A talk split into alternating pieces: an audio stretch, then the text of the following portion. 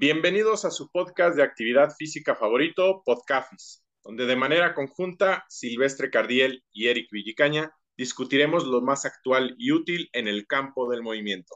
Hola, hola Eric, ¿qué tal? ¿Cómo estás? ¿Qué onda, Silver? Estoy bastante bien. Eh, por fin retomando de nuevo los podcasts después de unas semanitas que ahí tuvimos eh, de pausa, pero ya volviendo a la carga y también eh, contento porque volvemos a tener un invitado después de algunas semanas que estuvimos platicando tú y yo.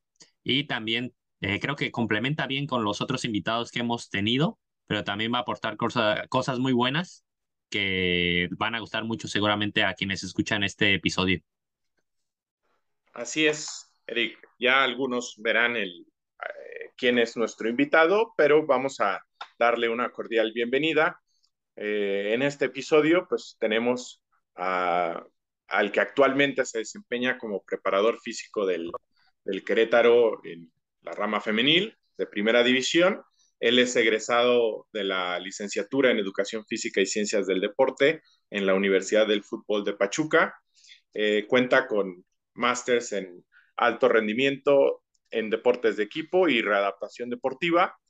También cuenta con licencia de tipo B por la Federación Mexicana de Fútbol y ha trabajado como clubes como Pachuca y Club León de la misma manera que lo hace en Querétaro, desempeñándose como eh, preparador físico del equipo de primera división femenil y también pues ha tenido la fortuna de trabajar en todas las divisiones de, de fuerzas básicas. ¿no? Él es Leo Elías. Leo, ¿cómo estás?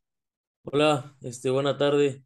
Mucho gusto estar acá y, un gusto conocerlos ahí, Eric Silvestre. Sí, eh, qué bueno que, que, te des el tiempo, Leo, de, de estar en este episodio. Te agradecemos mucho y como ya no han decepcionado los nuestros invitados, van a venir temas bastante picantes, eh, comentarios ahí que, que, van a hacer dudar a, a, más de un profesional, a cuestionarse si realmente estamos haciendo bien en nuestra práctica y cómo, sobre todo, cómo podemos mejorar en el día a día. Pues para esto es este podcast y estos invitados, ¿no? Leo. Sí, sí, sí, así es, ahí, aquí estamos este, abiertos para, para cualquier tema de, de la preparación y de, del fútbol. Estamos listos. Así es, Leo. Eh, ya dimos ahí a grandes rasgos eh, a qué te dedicas, eh, dónde has estado trabajando, qué estudiaste, pero cuéntanos un poco más sobre ti, cómo decidiste involucrarte en este campo profesional eh, siempre fue claro lo que tenías, eh, te interesaban a lo mejor otras, eh, otros temas, otra, otra rama del profesionalismo. Cuéntanos, ¿siempre tuviste estos planes de dedicarte al fútbol, al deporte o por ahí de, te dio una época de rebeldía? No, fíjate que siempre, siempre la tuve clara yo en, en la cuestión del entrenamiento deportivo. Mi papá era entrenador de equipos de fútbol y pues siempre le acompañé, a, a, tener los equipos. Primero, pues obviamente como, como jugador, pero pues este, después de, de pasar la categoría teníamos, tenía yo muchos compañeros y muchos nuevos niños en, en los equipos en los que estábamos y me decidí a, ayudarle a mi papá con los entrenamientos. Eso es como alrededor de los 13, 14 años. Desde ahí ya me nació la, la, este, la espinita por, por aprender un poco más allá de, del entrenamiento, de hacerlo de una manera más, más formal y fue porque, por eso que me decidí a, estudiar educación física. Perfecto, Leo. Bastante temprano. Bastante temprano abordaste el, el, área, Leo. Sí, ya de ahí nunca dejé de, de ser, digamos, entrenador, pues en ese tiempo era como principal, ¿no? Todólogo, o sea, eran una escuelita de fútbol. Más adelante, cuando me fui a, a estudiar, a mí me nació el, pues sí, el, una iniciativa por, por practicar. Entonces, lo que yo hice desde que inicié a estudiar, cada cuatrimestre por ahí me metía a un deporte diferente. Yo con la iniciativa de llegar al, a algún deporte y presentarme con el entrenador de alguna escuela, en ese caso de Hidalgo, de Pachuca, y pedirle primero permiso de observar de observar y tal vez ayudar en algunas cosas y por ahí estuve observando box, este, taekwondo, estuve en natación, atletismo, este, entonces creo que eso me fortaleció mucho porque siempre me nació la, la, la, duda de, de, aparte de fútbol, que lo tenía ahí de cerca en la, en, en la escuela, en la universidad de fútbol, este, cómo se entrenaban otros deportes, qué se decía, qué se hacía, cómo se planificaba, ¿no? Desde el principio que, que te dan las bases del entrenamiento deportivo, yo decía sí, pero en en el deporte en general, cada deporte debe tener su especificidad. Y entonces yo me, me adentré en eso. Había veces que decía, no, pues me gustó, no sé, por ejemplo, el boxeo. Y me, da me, da, me daban ganas de seguir aprendiendo ahí. Pero dije, no, pues voy a buscar también otro tipo de deporte para, para ver qué es, pues también la diferencia entre un deporte individual, un deporte colectivo. Y pues de ahí nació como, como esa locura, ¿no? Por empezar a, aprender antes de especializarme en el fútbol. Venga, Leo, perfecto. La verdad que siempre eso es bueno, ¿no? Como ir tomando de, de varios eh, puntos de vista y ya ahí te vas, como mencionas, ¿no? Formando eh, pues una opinión propia y después aterrizarla ya cuando estás pues más de lleno en un punto pues mucho más profesional. Y también eh, pues ya ir sacando ya después propiamente tu, tu filosofía. Y si quieres, Leo, habitualmente, y vamos a partir de ahí, pero eh, siempre hacemos como una dinámica de algunas preguntas más específicas de tu día a día, de cómo has ido formando pues toda esta parte de, de lo que mencionábamos, de tu filosofía de entrenamiento, pero si quieres platicarnos un poquito ya dando el brinco después de esas experiencias que tuviste en diferentes deportes, ya después cuando te empezaste, digamos, a especializarte un poquito más en fútbol, eh, ¿cómo se dio ese paso o por qué empezaste ya a formarte ahí? Y ya en tu día a día actual, eh, ¿cómo vas llevando pues eh, un día normal, ¿no? Para Leo en, en, el entrenamiento y pues cómo organizas esa, esa semana, porque sabemos que en algunos deportes muchas veces vas planeando semana a semana. ¿Cómo es más o menos a rasgos generales, Leo? Sí, ya el salto al, digamos, ya la especialización de, del fútbol fue ahí mismo en la universidad. Este, yo iba, yo creo que llevaba un año, un año estudiando y empecé a realizar, realizar prácticas y yo corrí con, pues con la suerte del equipo en el que estaba haciendo las prácticas, quedó campeón.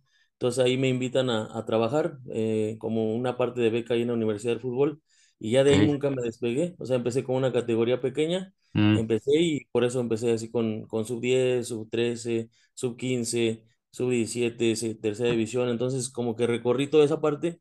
Perfecto. Conforme yo me formaba, también iba teniendo otras categorías, entonces podía como, siempre pude aplicar las cosas que iba aprendiendo en el desarrollo del deportista, entonces eso fue algo que me favoreció mucho porque yo seguía estudiando y te digo que aparte iba como a las prácticas en, en otros deportes, que hubo hasta un momento en el que decidí hacerme este, autodidacta, o sea, seguía estudiando, pero como en la universidad abierta, porque tenía pues a toda la parte de la práctica y, este, y también fue algo que a mí me funcionó mucho, el, el empezar a, no solamente, o sea, obviamente los mentores y los maestros era por si yo tenía alguna duda y todo, pero ahí también me nació como un gusto por la investigación, por la lectura, por cosas que tú decías, ¿sabes qué? Solamente te van a enseñar la décima, la décima parte de todo el tema.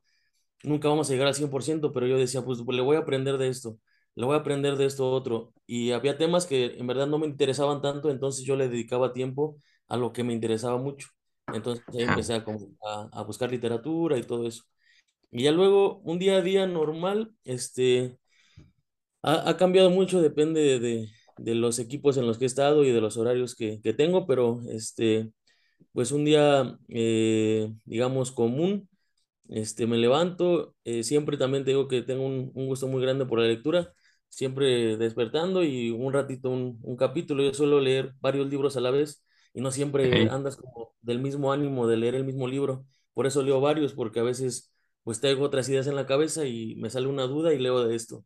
Al otro día puedes seguir con ese libro y si no, de los, no sé, dos o tres que tengo a la vez, pues ya le voy dando la lecturita en la mañana, ya el agüita, cafecito, el desayuno y como ese momento muy de, muy de, de tener algo que pensar en el día, ¿no? De tener algo que aprender. Entonces, así lo inicio. A mí me gusta mucho la bicicleta, entonces no diario, pero la mayoría de las veces, pues ahí me voy una rodadita, ¿no? También, según yo lo tengo planificado, pero a veces ya más me voy y, donde me canse, ¿no? Pero para disfrutarlo también, también es como mi, mi método de transporte, o sea, también lo, lo trato de utilizarlo donde vaya, este, no, no diario, pero sí, este, la mayoría de veces, pues siempre, siempre me transporto en la bici, es algo que me gusta mucho, y este, tengo un espacio, este, para, para el, la planificación o para todo lo que tenga que ver con que no sea de cancha, ¿no? Que sea, ahora sí vamos a llamarle trabajo de laboratorio, que es algo que, que eso que a ustedes les gusta mucho, el análisis de los datos, la descarga de los datos de WIMU y, y, más que la descarga, la interpretación de lo que ha pasado un día antes, ¿no? Porque también lo monitoreo, monitoreo en vivo, pero monitoreo en vivo, pero este, también me gusta como, como saber qué pasó, ¿no? Analizar muchos de esos datos. Ya después, digamos, a mediodía, pues ya la comida, y nosotros entrenamos, el inicio del entrenamiento es a las 5 de la tarde. Entonces, el cuerpo técnico se ve una hora y media antes diario para hacer una junta con todo el, con todo el staff, para cualquier cuestión que haya y para, para cuadrar bien todo. Este, pero yo llego más o menos dos horas antes, dos, dos quince, y por ahí le doy una vuelta al gym, estoy con mi utilero, vemos qué es lo que se va a utilizar, lo acercamos, ya después voy a la junta, y en la junta pues participa todo el, todo el cuerpo técnico, desde la doctora, el asfisios, este, el entrenador, el auxiliar, el utilero también va a ver el dibujo de, de lo que se va a hacer. Y ya después tenemos este, una previa, una previa en gimnasio, este, que es como el jugador, que en este caso mejoran como atleta en esa media hora, o sea, el, objetivo este, personal de, de, la necesidad que tenga cada, cada jugador, jugadora. Eso siempre me ha gustado hacerlo, que media hora antes trabajen este, lo que tengan que hacer. Algunos durarán 20 minutos, algunos 10, algunos solamente tendrán que activar. Y después ya comienza el entrenamiento como, como tal, ya sea, depende del día de la semana. También la mayoría de los días utilizamos, aparte de la previa, eh, gimnasio, gimnasio grupal. Ya después salimos a cancha. En la cancha este, regularmente hago una activación.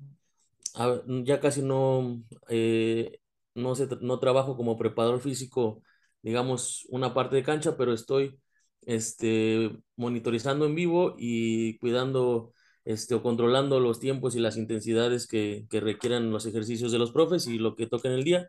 Al final, este, pues ya eh, salimos, platicamos, ahí ya no es algo tan formal, ya es algo más como de compañerismo, de, de platicar algo ahí con los compañeros, con, de lo que pasó, de cómo está el día. Ya salimos un poco, de, un poco tarde, y este, algunos días nos quedamos también con el cuerpo técnico a hacer por ahí un, poquito de gimnasio. Y pues ahí llegas a la casa y regularmente termina, termina el día con eso. Muy bien, bastante interesante. Eh, Leo, por ahí eh, la siguiente pregunta es, ¿cómo nos comentas ahí eh, que, trabajas con GPS, eh, que ya no estás tan ligado a, tanto la, preparación física, que yo sé que, te gusta estar ahí en el, terreno de juego, que muchos eh, que hacen este trabajo, la verdad es que solamente están en la oficina, ahí leyendo datos, eh, sin, estar realmente en contacto con, con la, su cuerpo técnico. Dependerá mucho de, de la personalidad, de, de, cómo trabaje, eh, en este caso, el preparador físico. Sé que a ti te gusta eh, esa parte. Y cuéntanos, cuando trabajas, que, ya sabemos que sí, mencionas ahí algo bastante interesante, ¿no? Que, que es el monitorizar en vivo, pero también posteriormente analizar los datos. Cuando tú estás eh, analizando en vivo, en tiempo real, a, las jugadoras, ¿qué variables son las más importantes? Y sobre todo, cuando no se cumplen los requisitos, que pasa más seguido de lo que realmente uno esperara que, que pasara, cuando no se cumplen los objetivos de a lo mejor un espacio reducido, algún trabajo eh, con balón, donde a lo mejor eh, no cumplimos las demandas físicas, ¿cómo eh, aterrizas en la cuestión de complementar ese trabajo y,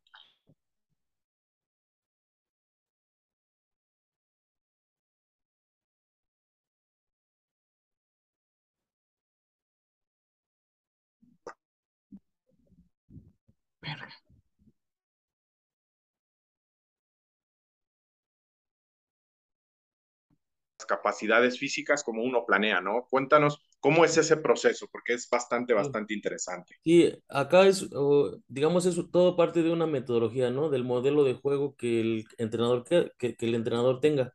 O sea, todo, todo parte de eso. O sea, lejos de la metodología que yo tenga como preparador físico, la idea es que el equipo pueda este, cumplir las demandas físicas del modelo de juego que tenga el entrenador. Entonces, todo parte de ahí. Entonces, digamos que ahora tenemos un objetivo, ¿no? Un objetivo general. Ah, después de ese objetivo general, se hace una periodización. O sea, todo se divide en periodos, ¿no? El periodo transitorio, ahí vas a mejorar algunas cosas. La pretemporada vas a tener la base para otras. El, y luego, durante el periodo competitivo, vas a tener diferentes escenarios. Vas a tener jornadas de una semana tipo, vas a tener dobles jornadas, vas a tener liguilla. Entonces, como todo parte este, de, de todo el análisis de datos y todos los objetivos que tengas por semana, por día, o sea, ya la planificación como tal, va a partir de eso, ¿no? Del escenario en donde te encuentres en ese momento. Entonces, a partir de eso, ya después de la, de la periodización, viene la planificación. ¿La planificación de qué? Pues del, del microciclo, ¿no? Y pues obviamente partiendo del día más importante, que es el día de la competencia, que es donde el jugador va a tener la más alta exigencia. Y no solo los 11 que juegan, ni los 5 que entran de cambio, porque también todos los jugadores convocados y también quien se queda en el club que no es convocado, tienen que tener un objetivo que cumplir y medible, cuantificable, para que sepas en realidad que lo estás, que lo estás, este, que el jugador está mejorando, que está este, cumpliendo el requerimiento que tiene en cada, en cada uno de los días.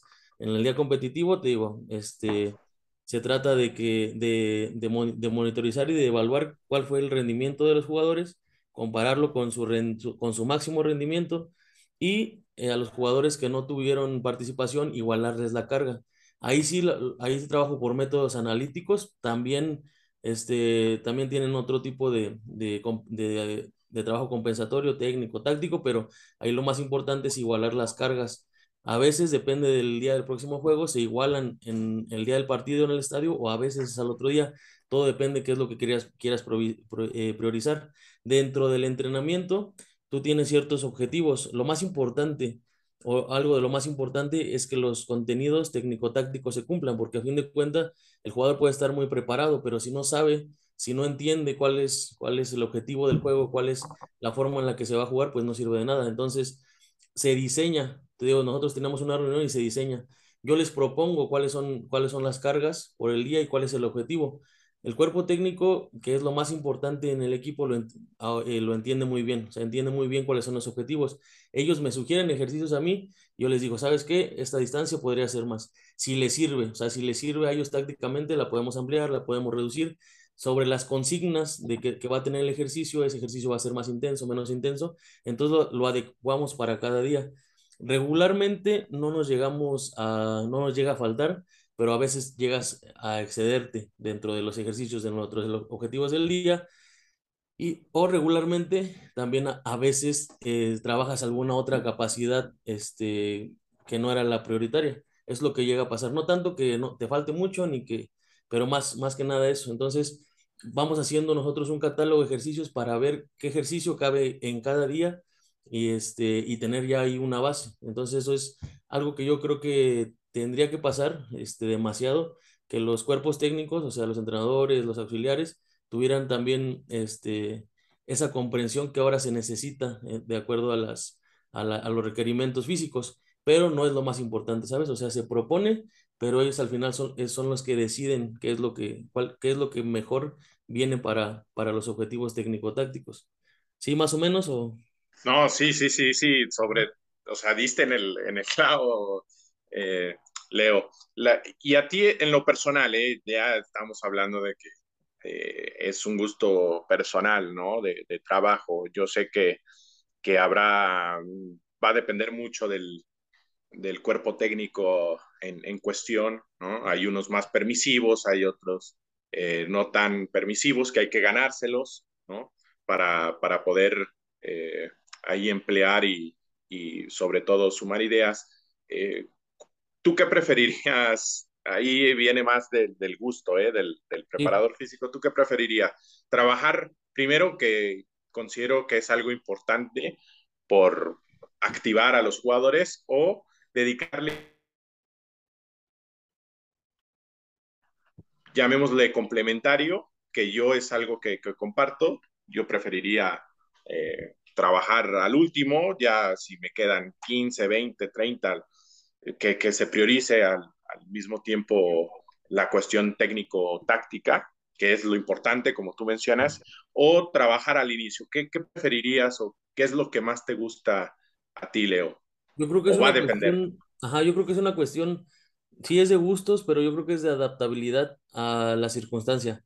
O sea, hay días que yo preferiría que, o, prefiero que sean, que sean antes, pero por ejemplo, los días que trabajamos en, como el microciclo estructurado se dice la duración, o como lo conocemos como la resistencia, este, por ejemplo, ahí, se, ahí la parte metabólica se sugiere en, en ejercicios técnicos que sean amplios, que sean de, larga duración, que sean de un volumen alto, pero, por ejemplo, ahorita que tengo yo la, la, facilidad de monitorizarlo en vivo, ahí yo lo complemento si, no, si es que no se llega al, al volumen que, que, planificamos.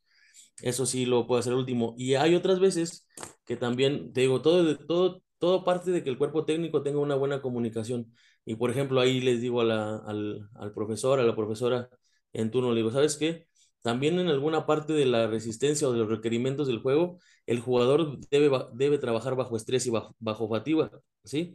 Entonces, este, las, las, las decisiones un, un, atleta entrenado debe ser capaz de seguir tomando buenas decisiones y de ejecutar técnicamente bien, aún sobre la fatiga. Entonces, en ese día o en esa etapa o en ese tipo de microciclo que tienes un, un buen periodo para recuperar o días para recuperar dentro del microciclo, yo ahí los, le sugiero, ¿sabes qué? Preferiría que la parte técnica la trabaje bajo activa, entonces yo trabajaría algo metabólico antes, ¿sí? Antes de, de entrenar. Pero otro día que solamente quisiera estimular, digamos, estimular la parte aeróbica o la parte metabólica, la parte que corresponda a, la resistencia, a veces sí yo mm, me gusta trabajar al final porque este, el, el entrenador ocupa a los atletas descansados para que puedan ejecutar técnicamente bien y atender el, el, objetivo que ellos tienen. Y ahí, monitorizando en vivo, ya yo puedo decidir si es necesario complementarlo, si ahí estuvo bien la sesión o este, si, si este, también trabajo yo con, obviamente con, con RP y este, y, y wellness, o sea, yo sé, yo dos horas antes, yo sé cómo las, las jugadoras en este caso están previo a la sesión. Entonces yo ya tenía planificado este, un, un cierto volumen y yo detecto que la jugadora no está recuperada, que sigue en una fatiga muy alta, pues también en eso se adecua, ¿no? Y a veces yo digo, ¿sabes qué? Yo lo del final ya no lo voy a hacer, Lo dejamos acá, podemos extender un poco más el ejercicio del profesor. Digo, ahí ya es cuestión de adaptabilidad y de conocer realmente cómo está el atleta en ese día. Perfecto, perfecto, Leo. La verdad que creo que eso es importantísimo, ¿no? Eh, también estos marcadores que a mí siempre me gustan mucho y creo que hemos mencionado mucho en el podcast de RPE o el wellness, los cuestionarios wellness, que pues te dan esta otra información complementaria a la que te dan pues dispositivos más eh, objetivos, podríamos decirle, de carga externa, cosas de ese estilo, y ya pues tú a partir de ahí haces como una amalgama y ahora sí pues vas ajustando y adaptando. Y eh, a, raíz también de lo que mencionabas, Leo, de eh, el concepto, ¿no? Que dependiendo de los días, pues hay un cierto objetivo y pues dependiendo también, en cierto modo, pues qué metodología van teniendo, ¿no? Mencionaste la de microciclo estructurado, pero en otros episodios hemos mencionado igual otras. Eh, cuéntanos un poquito, Leo, dentro de sabiendo que siempre te tienes que adaptar, ¿no? Al modelo de juego y a lo que te pide el cuerpo técnico, pero tú, ¿cómo has ido formando ahí esa parte de filosofía? ¿De qué autores más eh, te has eh, nutrido para decir, sabes qué? Yo creo que así es como a mí, más o menos, creo que debe ser una semana tipo, ¿no? O algún colega, o sea, también eh, seguramente habrá algún colega que te haya ayudado mucho, o qué corrientes has tomado más para al final, ahora sí, entregar una amalgama a, ese día a día de tus entrenamientos en, en el equipo, ¿no? Sí, yo creo, yo creo que todo lo que decidas hacer tiene que estar sustentado, empezando por ahí. Y también te digo que me gusta mucho nutrirme de, de, información, pero más de lo que puedas aprender, yo creo que es más este, lo que puedas desechar de todo lo que aprendes y quedarte con las cosas que en realidad te va sirviendo y irlas desechando este, por, sí, por, por el análisis que haces de qué te va a servir y qué no, pero también en la práctica. Muchas veces uno se casa con algunas cosas y a, veces no es que no sirvan, a veces no te están siendo en una sesión este, dinámica, ¿sabes? O sea, a veces están siendo aburridas, a veces complementar un método que tú lees completamente es complejo para, para, la, para la didáctica, para la dinámica de la sesión, del equipo y todo. Entonces a mí, yo, yo parto, sí, sí, estamos de acuerdo que estamos entrenando a un, es un deporte de equipo el fútbol, pero también son sujetos individuales que como atletas necesitan mejorar. Entonces yo me voy, este, siempre yo te platicaba hace rato de la, de la periodización, pero antes de todo eso siempre tiene que venir una evaluación. Siempre tienes que saber este, cómo están los jugadores técnicamente, físicamente. Yo tengo una batería de pruebas que también he, este, metido pruebas de, pues de todos lados, ¿no? O sea, este, específicas que yo, yo creo que a mí me dan alguna buena información. Algunas veces tendrás todas las herramientas para, para evaluar, a veces no tendrás todas las herramientas para evaluar, pero eso yo creo que es lo que hace a un preparador físico bueno, ¿no? O sea, que, que, se, que pueda evaluar y que pueda monitorizar independientemente de los material y del contexto que tenga. Entonces yo creo que para mí eso es lo principal en la filosofía, que tienes que hacer un mejor atleta. O sea, a pesar de, de, de, de, ser un deporte de equipo, tú tienes que darle las herramientas al jugador para que sea mejor para que sea más fuerte, para que sea más rápido, para que se lesione menos, que en este caso pues también estamos hablando de, de la fuerza. Y para mí el principal objetivo es que el, el entrenador o la entrenadora tengan eh, el máximo número de, de jornadas a todos los jugadores, ¿sabes? O sea, eso es lo que para mí lo, que, lo, lo más importante.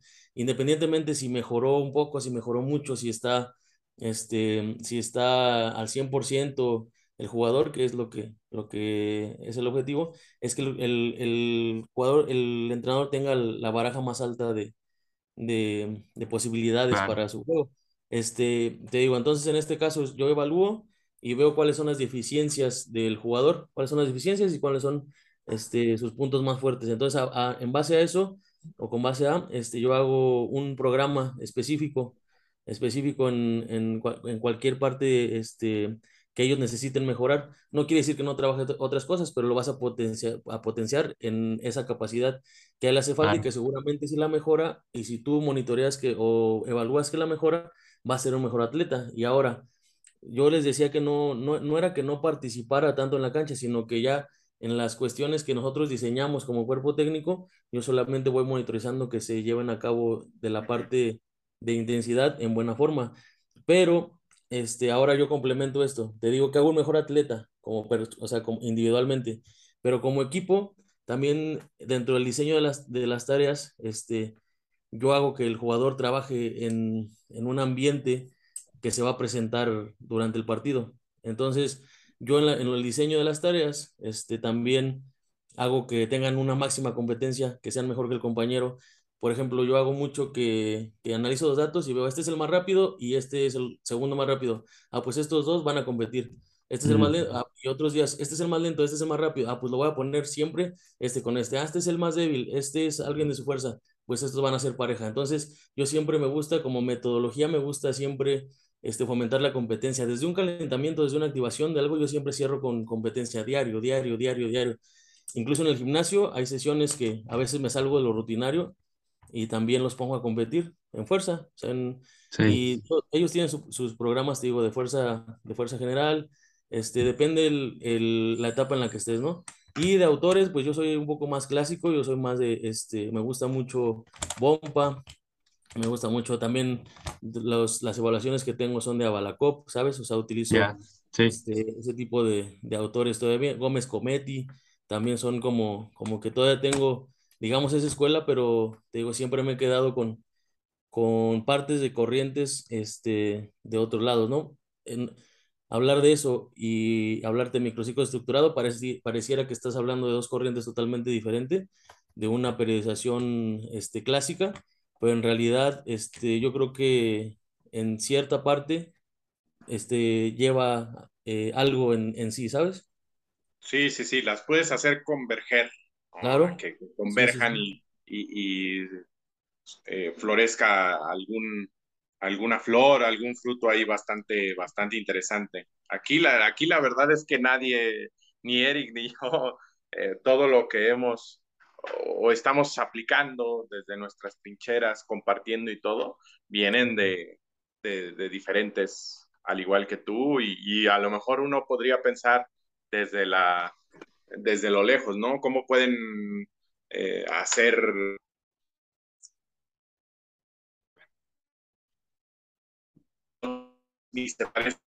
a otra. Sí, claro. Es, es, es, bastante interesante. Tú acabas de mencionar algo que, que, a nosotros y que a todos los preparadores físicos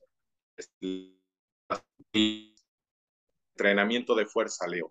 Eh, sabemos que en, en, deportes de equipo la fuerza está implícita en cualquier movimiento que el atleta realice, ¿no? Desde pasar un balón, desde cambiar de dirección, absolutamente todo.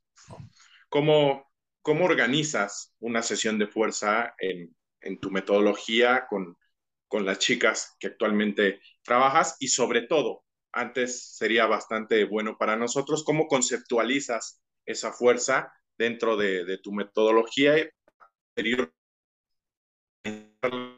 llevarla a la práctica? Eh, creo que es la, la base de todo, la, la fuerza. Eh, todo parte de las evaluaciones. Primero también tenemos unas, realizo unas, unas evaluaciones neurofuncionales junto con el área de fisioterapia. Ahí puedes detectar algunos desbalances musculares, algunas zonas débiles. Entonces, dentro del programa este, que, eh, personalizado que tiene cada jugador, cada jugadora, este, ahí, ahí trabajas esos déficits, ¿no? O sea, es algo como, como muy personal. En la parte de, de fuerza, este, con todo el grupo diario se trabaja algún aspecto de, de, la fuerza y las sesiones. Sí tienes, sí, la, sí divido al, al grupo en, en, eh, hago perfiles, de acuerdo a las evaluaciones hago perfiles físicos. Y a esos perfiles físicos, como grupo, los pongo a, a trabajar. O sea, no quiere decir que hagan diferentes este, cosas, pero sí, sí tienen, este, sí divido al grupo en, en, lo secciono para trabajar la fuerza. ¿sabes? Algunos, algunas jugadoras que tengo son provenientes de sub-18 y el, ellas tienen, con ellas me gusta trabajar un, un poco más la parte este, muy, muy analíticamente y muy, digamos, tradicional, este, porque son patrones de movimientos básicos que tienen que aprender primero la técnica, este, sobre todo, ¿no? Hay jugadoras que tengo ya más avanzadas que llevan años siendo atletas y entonces con ellas ya puedo este, tener un poco más de, digamos, de, de métodos más agresivos, ¿no? Siempre tratando de, de, mejorar la fuerza aplicada, pues, a la velocidad, al cambio de dirección, al, al salto, a este, y, y, más que nada a la prevención de lesión, que es reducción de riesgo de lesión, ¿no? Que un atleta siempre que, que va a estar trabajando fuerza, mientras más fuerte es, mm, tiene, tiene menos riesgo de una lesión sin contacto, ¿no? Entonces, este, yo creo que eso es la forma de organizativa este, en, la que, en la que lo tengo también trato siempre de, de, que sea dinámico, esa parte de, de, fuerza, del trabajo de fuerza. Mis sesiones de fuerza mm, rondan entre los 20 y 25 minutos, a lo mucho, pero sí la distribuyo a lo largo de la semana. Hasta un día antes del partido trabajo fuerza, un día después del partido también trabajo fuerza. O sea, yo solamente yo creo que el día de, el día de descanso este, ese es el único día que no, que no trabajan fuerza, pero siempre, siempre está dividido para que trabajen la fuerza que, que se requiere ese día, segmentos corporales también que se requieren ese día. Sí, eh, tú acabas de dar ahí algo en el clavo y que, eh, vaya, en, en, la comunidad del, del, fútbol, bueno, ya últimamente ha, ha estado eh, pues revolucionando, ¿no? Esta perspectiva de, siempre en, eh, entrenar fuerza. El que uno diga siempre entrenar fuerza eh, tú lo mencionaste, no tiene que ver con siempre estar en el gimnasio. Habrá momentos en los cuales eh, a lo mejor le dediques un sprint lineal, un sprint en, en curva, eh, alguna dosis de, de, ese tipo de trabajo. Para el atleta va a ser fuerza, algún trabajo de fuerza, incluso en, en, en los espacios reducidos o en el trabajo técnico-táctico, uno va a estar ahí implementando, ¿no? Y, y nosotros también somos de ese team de, de, de desarrollo cercano a la, a la competición. Y hablando de eso, Leo, ahí va, va a salir un tema bastante picante que, que a muchos eh, nos gusta, el, el, salseo. Nosotros, en cuanto a esa perspectiva de, de trabajo interdisciplinar, creemos que los fisios eh, y entrenadores siempre ha habido una, una pelea, ¿no? No sé por qué, pero creo que es bastante sencilla de explicar que muchos aún no, no, no son capaces como de entender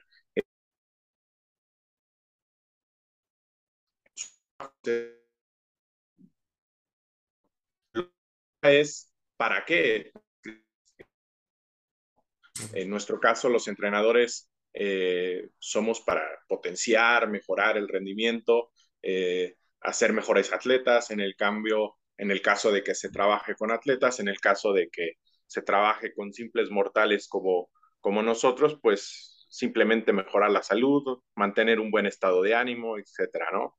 Y el trabajo del fisio, pues es prescribir ejercicio para eh, rehabilitar y devolver la función en una persona que ha, tenido alguna, algún percance, alguna lesión, ¿no? ¿Tú cómo relacionas el trabajo con, con el fisioterapeuta y cómo descanso, quién toma la batuta, eh, está eh, la, de, de, cómo realizar es, esas sesiones de, de descanso, de, recuperación. Eh, tu, nos gustaría saber tu opinión, que no puede ser la misma, claro, eh, pero nos gustaría saber esa opinión, Leo. Sí, mira, yo creo que eh, para mí lo más importante del alto rendimiento deportivo, hablando en cuanto a staff, es la comunión y, y, la, saber qué tienen que hacer cada quien y hasta dónde compete su trabajo, ¿no? Eso no quiere decir que haya una línea marcada totalmente. Entonces la comunicación permite que, que eso no sea, que no sean trabajos separados, que aunque, sean, que aunque nos dediquemos a diferentes cosas, no sean trabajos, uno puede converger con otro. Este, y eso es lo más importante, que el, en, entre el cuerpo técnico haya, haya comunión y haya este, comunicación. Entonces, por ejemplo, acá, te digo, partimos de, de, de lo deportivo, ¿no? De, del entrenador, del modelo de juego. Después viene el preparo físico. En, en, tenemos en, en, la parte deportiva al, al entrenador y al auxiliar, digamos, en ese staff. Luego viene que ellos son toda la parte deportiva, técnico-táctica. Luego venimos este, los preparos físicos que venimos a, a optimizar el rendimiento, el rendimiento físico, que a la vez optimiza el rendimiento deportivo porque también no quiere decir que yo me dedico a lo físico y ustedes a lo técnico táctico, sino como te dije hace rato, también tú propones cosas, este, tú propones cargas, propones días de descanso, propones todo, al final ellos deciden, pero tú tienes una propuesta, obviamente siempre con sustento, ¿no? Y ya ellos deciden. Este, en esta sinergia, pues también, digo, ahí está el entrenador de porteros, junto con con el, de la parte de entrenadores, y luego viene este, el área médica, ¿no? El área médica es, eh, se dedican a, diagnosticar, siempre a diagnosticar el, y a cuidar el bienestar del jugador. Junto con esa área médica vienen los fisioterapeutas. Ahí los fisioterapeutas este, se dedican a, a, a tener al, al, a un jugador que no está en posibilidades de competir, pero tampoco se separa de la preparación física, que es ahí donde viene la readaptación deportiva acá un jugador este, tiene una lesión y, al, y el, el, médico evalúa y, perdón, el médico diagnostica y de, de, acuerdo a ese diagnóstico, al otro día yo ya sé, ya tengo una ficha para saber este, cuáles son las contraindicaciones y que no puede trabajar. Entonces, al día 2 yo ya tengo que estar trabajando con el sujeto lesionado como preparador físico, teniendo este, en cuenta la parte nutricional y sabiendo cuáles son su, cuál es su composición corporal, el objetivo es mejorar o mantener este, la, la composición corporal de ese atleta, ¿sabes? Entonces eso es como una parte en la que, en la que todos estamos involucrados.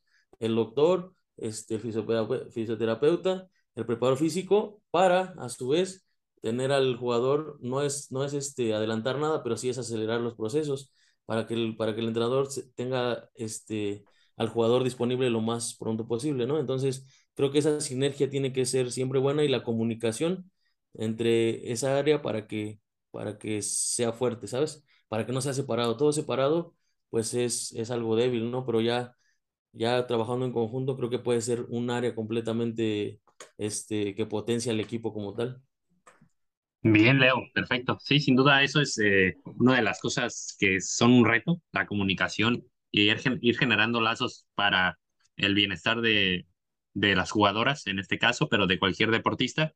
Y ya como para ir eh, redondeando el tema, y cuando mencionaste como este puente, ¿no? Que, que llega a estar entre, que bueno, que es la readaptación deportiva, cuéntanos un poquito también y también cuando mencionaste que pues siempre tus objetivos es, eh, ya una vez que está eh, la deportista en el día a día, eh, buscar que estén siempre disponibles y previniendo lesiones, ¿no?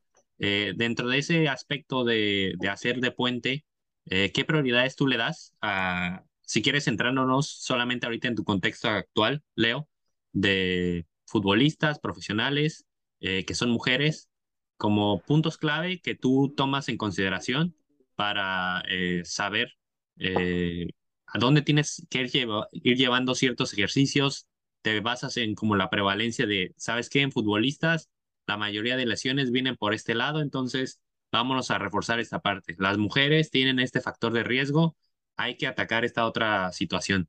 Eh, cuéntanos un poquito ahí cuáles son como tus cosas eh, clave que siempre tomas en tus planificaciones de esa parte más en particular. Sí, este, creo que, que de, de, dentro de la prevención de lesiones, dentro del trabajo de fuerza, este, pues siempre o la mayoría de, de, las veces intento que haya uno o dos días a la semana de trabajo como tal de reducción de riesgo de lesión. Eso también lleva una metodología de ejercicios de, de piso, e, excéntricos, digamos, en autocarga, pero siempre me voy por ese lado, ¿sabes? Por, por ejercicios excéntricos de isquiotibiales, por ejercicios excéntricos de aductores, por, el, por la activación del glúteo medio, o sea, y también, por ejemplo, en, el, en, la monitorización del, de WIMU hay, hay un, digamos, un, sí, un monitor, un satélite, este, una variable que te mide desbalances. No siempre es muy mm. exacto, pero si te pasa, digamos, de, de, de ratio de, de punto uno hacia arriba o de menos, menos punto uno hacia abajo, ya es un indicador. Entonces también siempre siempre estoy como muy atento a eso, ¿sabes? Eso es como, es algo que tengo también mucho en cuenta. Y ya te tienes que, tienes que checar, digamos, el, wellness y saber si la jugadora reportó algo. Y ya tú también viste en el monitor que algo no anda bien, hay que hablar con la jugadora, hay que evaluar y hay que trabajar sobre eso. Este, pero sí, en sí, no sé si respondía a la pregunta. Sí. Yo creo que eso, es la base este, de lo que yo hago para, para claro, claro. lesiones, así sea fútbol varonil, fútbol femenil. Claro. Eso, eso es lo, lo básico, ¿no? Este, o, o la base. Los, los, ejercicios excéntricos en general de esos músculos que pues son, digamos, los más lesivos, digamos también cuádriceps, pero en, en, general, este, isquiotibiales, este, aductores y toda la, lo que es la zona media, ¿no? Y el glúteo medio y esos estabilizadores de, de cadera. Claro. Sí, eh, mencionas algo bastante interesante. Cambia trabajar en múltiples equipos, en múltiples divisiones, cambia realmente la perspectiva que, de, que tienen eh, las chicas en comparación con los chicos, independientemente, porque, bueno, al final ambos son, son, eh, son atletas, ¿no? Y siempre van a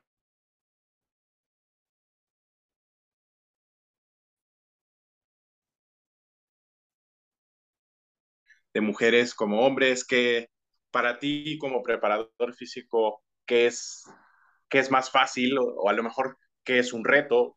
Al, menos desde mi perspectiva podría ser un reto en algún momento de, mi, de mi, profesionalidad trabajar con, con, mujeres, porque uno tiene que tener en cuenta eh, variables fisiológicas, pero desde tu experiencia, ¿cómo has trabajado esa parte? ¿Qué te parece más, más fácil, más difícil? ¿Qué, qué observaciones tienes? Sí, yo creo que es más en, en las etapas de desarrollo, más que en, en, esa parte de si es fútbol varonil o femenil. Yo creo que he encontrado muchas más este, diferencias en la etapa de desarrollo infantil o juvenil y trabajar también ya con jugadores profesionales, este, digamos ya este, completamente desarrollados en la parte este, fisiológica y en la parte este, futbolística, en la parte del desarrollo deportivo. Creo que he encontrado más diferencias ahí que entre, entre entrenar este, hombres o entrenar mujeres. Este, quizá en algún momento, cuando inició la liga profesional, este, pues eh, ahorita, sigue, ahorita es una liga en crecimiento, pero al principio pues era una liga totalmente en desarrollo. Por lo tanto, las jugadoras también eran unas jugadoras este, novatas en cuanto, al, en cuanto al entrenamiento de alto rendimiento. Entonces yo creo que ahí me encontré algo parecido al fútbol este, de iniciación en cuanto a la enseñanza de las técnicas, este, por ejemplo, de, de, de, de los patrones de movimiento de la fuerza, este, en, en, en, la estabilidad, este, por ejemplo, del core, que eran, que eran la mayoría de jugadoras que no se dedicaban a eso, sino jugaban los domingos, ¿no? Como uh -huh. algo recreativo, como algo. Entonces, ese proceso de, de, profesionalizar el fútbol, yo creo que es donde me encontré este, ciertas diferencias, ¿no? Entre el fútbol varonil que estaba acostumbrado, que llevaban años de, de trabajo y, y, la, y el femenil que empezaba, pero más adelante, o sea, cinco años después, seis que ya casi lleva la liga, ahora este, ya no se encuentra tanta, tanta diferencia en eso, ahora ya pues las jugadoras este, ya están más profesionalizadas en, en todo eso, o sea, porque también ha existido una cultura de profesionalización y pues ya te manejan este, pues una buena técnica, este, de, por ejemplo, de una sentadilla, también te entienden de monitoreo, te entienden de, de, variables, no completamente no lo dominan porque ellas son atletas, ¿no? Nosotros somos lo que, los que prescribimos, pero sí te, sí son, este, sí les interesa y sí conocen las variables más, mmm, que más utilizamos. En ese caso, hace rato me preguntaste y se me fue, pero pues el high speed running, el HMLD, el player load, o sea, son como las, las variables que, que más utilizamos, las aceleraciones y eso, pero sí, eso es como la principal diferencia la encontré al inicio, no tanto ahora. Sí, porque vaya, ha tenido un crecimiento y tú lo mencionas, ¿no? El cambio de, profesionalización del, de, las chicas ha sido en, en sí ayudado por eh, también los estados de trabajo que, que han eh, desarrollado y han madurado eh, ese fútbol bastante, bastante rápido y también mérito de, de ellas por, por ese profesionalismo que desde mi experiencia es mucho más sencillo que, que, que, que los hombres, ¿no? Al final es, hay algunos jugadores, incluso en fuerzas básicas, no voy a mentirlo, que son difíciles, son difíciles y, y vayan, no, no, sé si mencionarlo, pero o, o si sea muy correcto eh, desde mi perspectiva, eh, pues viene por, en sí por, por la cultura del, del, fútbol, ¿no? Sí, sí, sí. Sí, yo creo que todo parte, parte de eso. Al, al final, este, siempre hay que tomar en cuenta el, el, contexto en el que estás. Digo, también eh, ha sido diferente, te digo, más que por, por un género, siempre ha sido diferente también por el, por el entorno del club en el que, en el que he estado, ¿no? No sé, situaciones este, de la organización, de los objetivos que tenga cada club, digamos, del, sí, de, de, de qué es lo que quiera cada club, de la posibilidad económica en ese momento que, que tenga el club, ¿sabes? De los recursos que se tengan para, para trabajar, o sea, también a veces, te, yo como preparador físico a veces decía, no, pues voy a implementar esto y esto y esto, a veces no sabes si el jugador comió, ¿sabes? O si tenía la posibilidad de comer, si sabes cuánto viajó, todo eso es algo muy que tienes que tener muy en cuenta que, siempre es ejercicio, pero no, no a un robot, ¿sabes? Solamente programando, no, es una programación, pero en realidad es cómo lo va a asimilar y cómo, te digo, hace rato te decía, no es, no es todo lo que tú sepas, sino cómo lo puedes, este, no es lo que sepas, sino lo que eres capaz de, de enseñar, ¿no? De transmitir al atleta. Eso es algo como, también se me hace un puente demasiado importante porque viene una parte este, muy didáctica, ¿no? Muy didáctica y también hay, hay cosas que se más pues, hay ir este, eh, pasando la experiencia y ir este, identificándola, ¿sabes? Bien, bien, bien, Leo. Eh, creo que es una buena parte para ir cerrando, ¿no? Todas esas este, aspectos que nos, nos mencionas, de que al final de cuentas, eh, no solamente la parte, pues, digamos, más técnica o teórica, siempre va a ser lo que tú vas a poder eh, ver en tu día a día con tus deportistas. Y para darle ahí la vuelta a toda la, plática, Leo, con todo lo que platicamos, vamos a ir cerrando con unas preguntas un poquito eh, más cortas y ya quizá eh, no tienen que ser quizá la respuesta cercanas a la preparación física o el fútbol, pero que nos platicaras un poquito, aparte de que ya nos comentaste que te gusta mucho la, la, lectura y vas dedicando un, un, momento para ir teniendo un tema en la cabeza y darle vueltas, puede ser de lo que sea, pero ¿cuál es uno de esos temas que digas ahorita, no sé, me está volando la cabeza, le estoy dando vueltas, me gustaría aprender más? que tengas ahorita? Sí, yo creo que ahora este, la psicología en el deporte es más interesante. La, la educación emocional también creo que, creo que son cosas que, que por ahora estoy empezando a investigar, que, que te digo, puede ser como preparador físico, puedes este, indicar los mejores ejercicios y las cargas correctamente, pero también la capacidad de la para para desarrollarlas en, el, en un ambiente de estrés, en un ambiente de presión. Creo que eso se me hace muy interesante tu para atleta no falle, para que no falle en el momento preciso, porque se me hace muy interesante. Ahorita estoy, estoy abordando ese, esos temas y este, sí, yo creo que eso, eso es algo en lo que quiero seguir este, aprendiendo, cultivándome y, y darle hacia ese lado, ¿no? Bien, Leo, bien, Leo. Eh, última pregunta, bueno, últimas dos. Eh, ¿Qué libro ha sido el que más te ha marcado? Eh, puede no ser referente a la preparación física, como mencionó Eric. ¿Qué libro es el que más te ha marcado, el que recomendarías? ¿Por qué? Y si pudieras darle un consejo a a ese Leo que va iniciando en, en este eh, que algún colega ahí universitario, porque muchos de la gente que nos escucha eh, son universitarios, eh,